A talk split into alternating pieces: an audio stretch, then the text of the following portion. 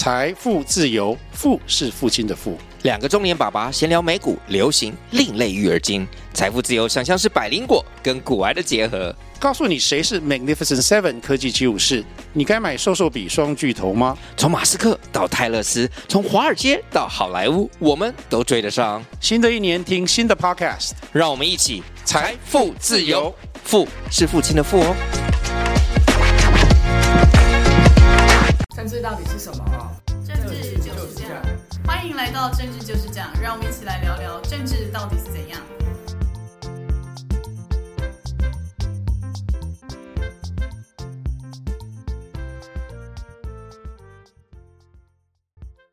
大家好，欢迎回到政治就是这样，我是雨洁，我是南天，大家好。这两个礼拜呢，台湾最难看的政治大戏呢，就是一直歹戏拖棚的蓝白合，他们从就是。蓝白密会，那公开会面啊，然后就破局，然后之后又密会，偷偷搞一些协商，就就是临时还换地点，然后到今天中午，今天礼拜四中午，还有就是郭台铭、柯文哲跟。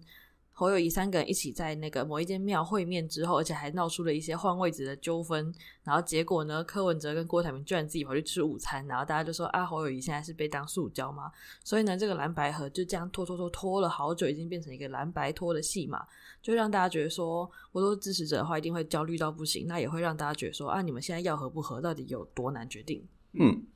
这出戏啊，确实是。演的不太好看，那拖的更是难看。那我相信，呃，除了就是非绿或是我们说泛蓝的支持者心里觉得焦虑之外呢，那其实我们最近看到很多媒体人，然后很多政治观察者，那也都提出了很严厉的批判，对于这样的一个蓝白河的戏码有非常严厉的批判。那举今天南天刚刚看到的，就是上报的杨毅。我们知道杨毅是一个很资深的、优秀的媒体人。那他也写了一篇，其实措辞很强硬的，对于蓝百合这出戏码的一些批评。那我觉得确实是值得，不管是朱立伦，不管是柯文哲，或是呢当事人的侯友宜，或是郭台铭，其实真的要去深切思考的。那其实大家共同面对的是民意。那民意对于二零二四年总统大选的期待是什么？那先前有有说，就是可能有五成甚至接近六成的民意可能会认为说，应该要再次的政党轮替。不管民意怎么样的变化，但是我相信这些在位的人都能够，应该都能够体会到民意要什么。可是现在这次戏码演到目前为止，让大家看到的就是你们都先在自己的利益上、政治利益上来做盘算。所以呢，互相算来算去，然后互相呢高来高去，推来推去，确实让人家觉得非常难看。那原本大家有期待的，就是侯友谊竞选总部的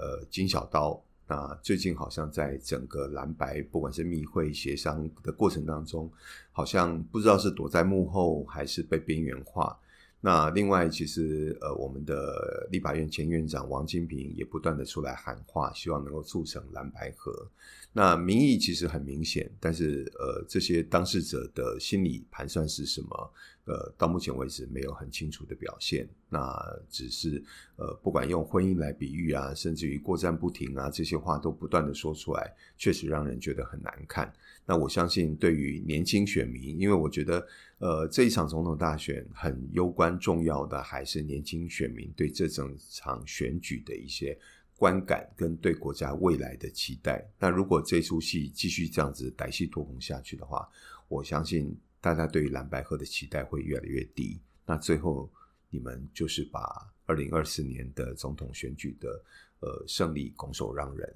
玉姐，你是不是也这样认为呢？因为像上礼拜我们就讲说，就是我很讨厌用婚姻或是什么，就是这种情感关系来比喻政治的那种合作，因为就会觉得就是被他们弄得很像儿戏，而且就是很充满的父权思考。就今天早上又出现火车过站不停，就是就是如果大家平常有在看一些行销粉专，就会觉得天哪，这些政治人物拿来形容的东西怎么这么无聊？这次看到就会打哈欠的那种程度，然后是到今天中午。就是刚刚讲的那个郭台铭跟柯文哲自己跑去吃饭，然后或者他们乔位子吵架，就觉得天哪，这种东西也可以拿出来大做文章，就觉得这是没有什么东西好看，就觉得天哪，台湾是没有什么事情可以报，就觉得这种比社会新闻还无聊。然后跟看到他们一下子要公开会面的讨论说谁要分什么，然后或是私下讨论谁要分什么。那其实对于年轻人来说，它就是一个政治分赃。就尤其是如果像蓝白现在想要年轻人选票，所以他们就会打出一些就是下架民进党，或是不要再让新潮流把持就是台湾的未来，那就让大家觉得说，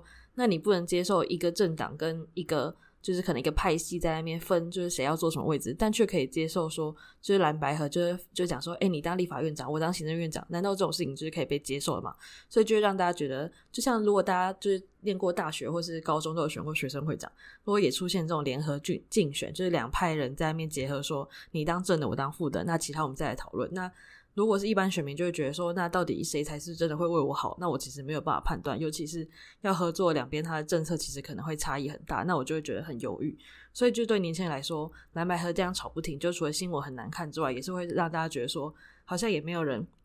真正把国家利益跟政策的方向放进来讨论，只在分配说明年谁要当什么院长的感觉。嗯。其实，呃，在这一段，南天最后希望劝我们蓝白呃蓝白的领导人物啊，其实都要有一个体认，就是呃，不管民意期待再次政党轮替，或是有任何的民意表现，其实大家希望是未来的生活，国家未来是更好的。大家要在这样的一个基础上去思考这些问题。那不管我要下架民进党或什么，不代表你国民党就一定是成为未来的执政党。那如果你的表现不好，在大选期间，你依然不会赢得政权，那也许大家愿意再次给机会给民进党。所以呢，如果你表现都是贪婪，然后完全没有把民意真正的期待解读清楚的话，你最后必然是会成为失败者。所以呢，我觉得这是最大的关键，就大家先不要在自己的利益上去算计。而要真正的感受到人民的期待是什么，那真正的民意所向是什么，这才是重点。好的，那我们这一段谈到歹戏托棚的蓝白盒，待会我们来谈一下立法院到底谁能过半。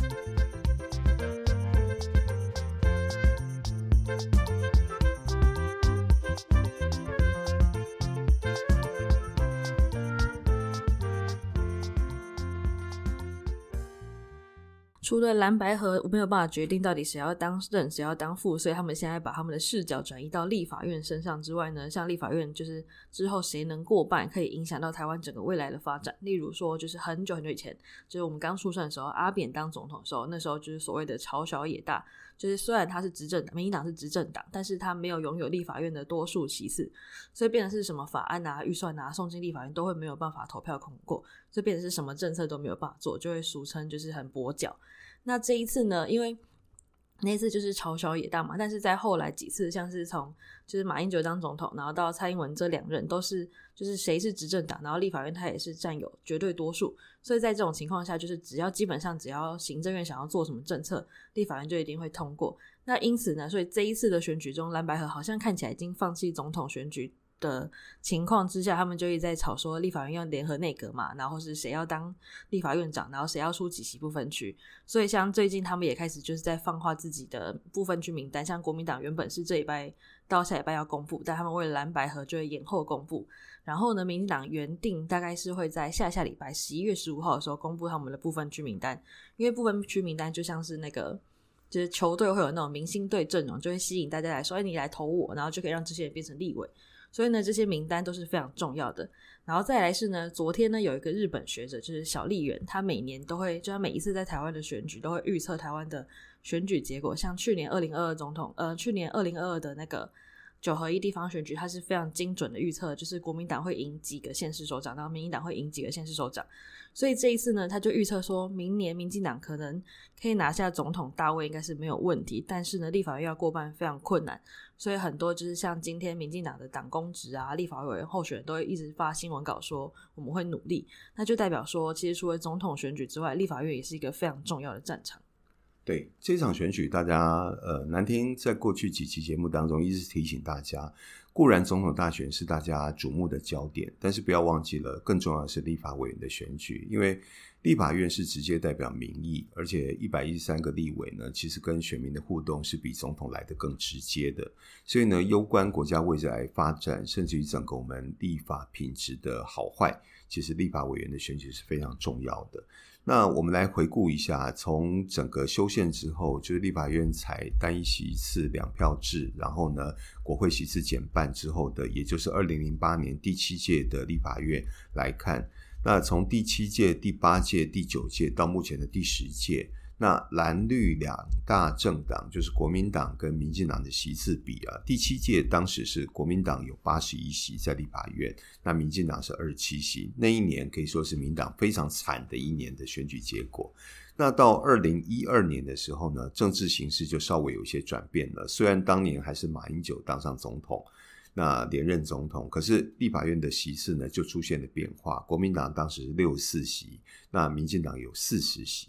那第九届的立法院呢，就是小英总统第一次当选中华民国的总统呢，这个时候第一次出现了民进党掌握绝对多数在立法院，所以民进党冲到了六十八席，然后呢，国民党掉到了三十五席，这对国民党来是非常非常呃严重的挫败。到这一届呢，这一届现在目前第十届，也就是二零二零年选出来的呢，国民党是三十八席，跟上一届几乎是维持差不多，三十五，微微增加了三席到三十八。那民进党依然维持六十四席的绝对多数，所以从可以从这过去四届就在修宪之后的立法院席次比来看，大致上就是国民党绝对多数，或是后面两届的民进党绝对多数。那到第十一届，也就是二零二四年之后的立法院，会不会呈现一个三党不过半？所谓的三党不过半，就是国民党、民进党跟民众党都不过半。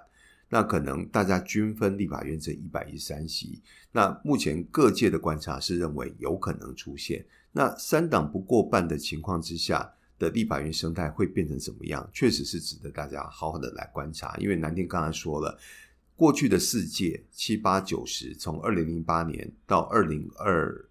呃，二零零八到二零二零年选出来的这四届立委，都是国民党绝对过半，或是民进党绝对过半。可是到了二四年之后，会不会出现三党不过半？那彼此中间的合纵联合要怎么进行？确实非常热闹，可以期待。但是，呃，从民主的角度来看，绝对的多数是不是一定都好？我相信过去的十六年，大家都有体验。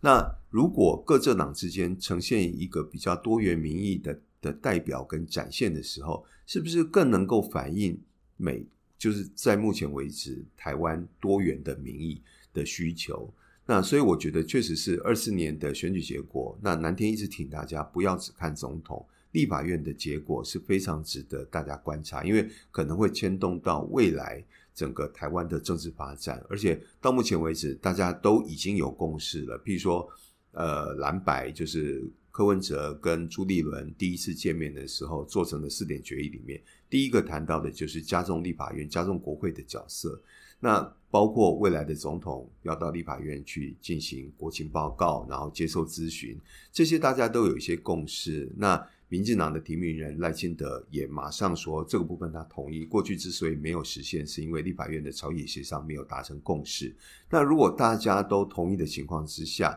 二零二四年产生的总统跟立法院会不会开始实现，就是修宪过后的立法院到，哎，总统到立法院报告并被咨询的时候，我觉得整个国会的角色会出现改变。那那个时候，国家的民主政治又进入另外一个。呃，一个境界，所以我觉得是很值得期待的。那呃，小笠原提出了他的看法，他认为因为蓝白没有办法整合，所以赖清德可能还是会赢得大选。但是呢，民进党明年要过半是困难的。呃，宇杰，你从你的同才里面，你觉得小笠原的分析，你的看法呢？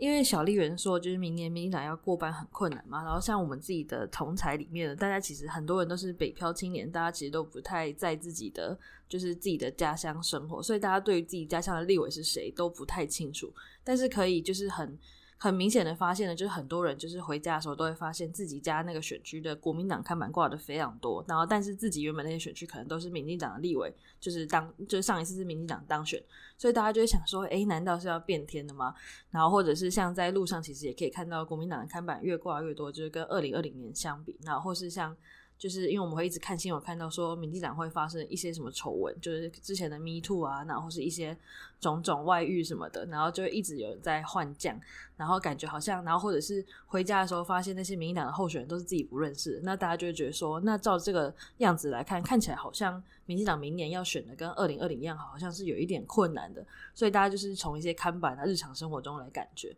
那但是就在网络上，但又是另外一回事啊，所以我就会觉得说。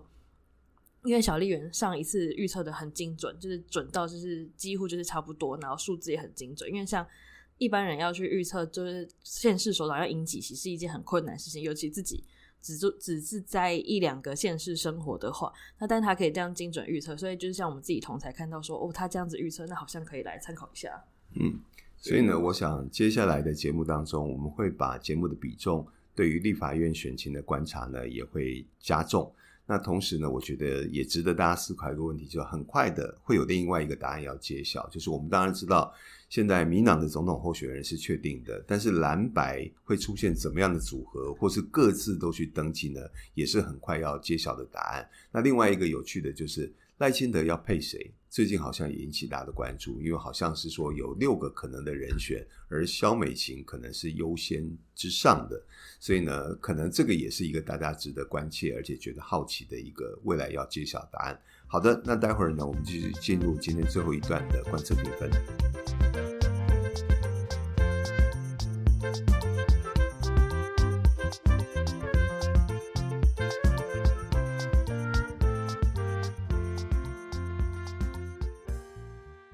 接下来就是我们的观测评分，首先就是民进党的评分。民进党最近呢，就是一样在密集的进行他们的一些竞办开幕啊、造势活动，那看起来真的是说实在，真的蛮无聊的啦。就是每个活动都差不多，然后也没有重新带领一些议题，因为像是最近民党的记者会，基本上都是大部分啦，基本上都是柯文哲又讲了什么失言的话，就是讲了一些。完全不符合社会现况的话，例如可能统计学不好啊，然后是一些就是最近的出淤统之说，就是变成是民进党的议题依然还是在跟着柯文哲，跟着国民党走。那他明明就是一个执政党，他明明就应该要出来引领议题。像这近这几次的那个国政愿景的记者会，也没有办法引领一些新的方向，所以让人家觉得说选举选成这样，你是一个执政党，还蛮无聊的。所以呢，这一拜我不加分也不扣分。再就是蓝白合，这这两个礼拜，我民众党跟国民党都一起评分，因为他们真的是好难看，就是他们那个歹戏拖棚程度很像是，就是连八点档的那个演戏的进展都比他们快很多。像尤其是大家如果以前有看那个每个礼拜天晚上都会演偶像剧，那个偶像剧一个礼拜演一次，进度都比蓝白合还快。所以呢，他们这样子的，我还是要各给他们扣个一分。最后就是我们的郭董阿明，他前几天呢。他在十一月一号的时候去交了联署书，就跟赖佩霞一起去。这也是富士康被查税之后，他第一次正式公开露面。所以大家觉得天天哪，阿明刚阿明消失这两个礼拜到底是去哪？就觉得说，你身为一个要选总统人，你为了这件事情，也可能不是为了这件事啊，但你就这样消失两个礼拜，那你的声量就这样子随着时间啊，然后跟空间的流逝，然后也越来越低。所以呢，阿明呢，我们这礼拜也不太舍得给他加分跟扣分，我们就不加也不扣分。嗯，好，轮到南天，确实啊，我们对于阿明啊，就是不加不减呢，常常都是觉得说不忍苛责。但是，呃，我觉得他们的竞办哦，很多事情处理上也很大的问题。一个候选人突然消失，那你消失，好歹让赖佩霞能够来站代，能够来在外面主打，但似乎也没有。然后呢，这个黄世修呢，也可以突然放这个电台采访的鸽子。我觉得种种的处置啊，真是让人家觉得有点荒腔走板。而且我觉得，我还是必须说，他们所选用的公关公司，其实真的是要打屁股啊。好，那所以，但是我们还是不加不减啦。那南天依然持续认为，可能答案要揭晓。虽然现在偶尔会出现说啊，柯郭啊，好像还是有密会啊，那彼此有频繁的见面。但是我相信，呃，蓝白合都很困难的情况之下，要再把锅拉进来，也大概就是被运用，我不要说利用，被运用的配角角色。好，那接下来是民众党跟国民党，蓝白合如果没有办法合的话，呃，南天个人觉得对两大党都是很大的伤害。你说蓝白不合，各自要去独立来去应战赖清德，我觉得胜选的把握可以说是零。那如果将到底的结果之下，那说各自要在立委的选举当中得到多大的的赢面，其实也是有限。那尤其是民众党，你区域立委几乎是第一个提名数本来就少，第二个胜算也没有那么高。那如果透过蓝白河的情况，那个声势拉抬，也许对于整个不分区的得票，政党得票呢，会相对的高，对你来讲是相对有利的。那如果硬盯到底，或是让别人觉得柯文哲就是不断的在算计，那南天过去称许过柯文哲已经是一个政治精算师，可是算过头来，我觉得会回头伤到自己。南天在这边还是要做一些提醒，所以蓝白河已经演到这个样子。那如果歹戏继续拖棚的话，我觉得你们会把目前稍稍有拉升的民调再给消耗掉。所以呢，各扣一分。至于民进党的部分呢，虽然只是造势活动，那整个国政愿景上也没有激起太大的回响。那很多政策性的呃的意见也不被看见。反而是一些只是被动式的回应，然后你也去酸柯文哲，去酸侯友谊，我觉得实在不是一个要连任的政党可以做到的。所以呢，如果是这种情况之下，也难怪赖清德的民调其实是持续下滑的。我相信赖清德本人是非常焦虑的。那民进党的小鸡，我相信也是很、很、很非常、非常的忧心。那所以呢，对于民进党部分呢，那南天今天也要小扣他一分，好，所以对于民进党、对于国民党、对于民众党这三个台面上的大党呢，今天南天各扣一分。那郭台铭的部分，我们就维持平盘。好的，那这就是今天的大选的观测评分。那我们节目到这边跟大家说再见，拜拜，谢谢大家。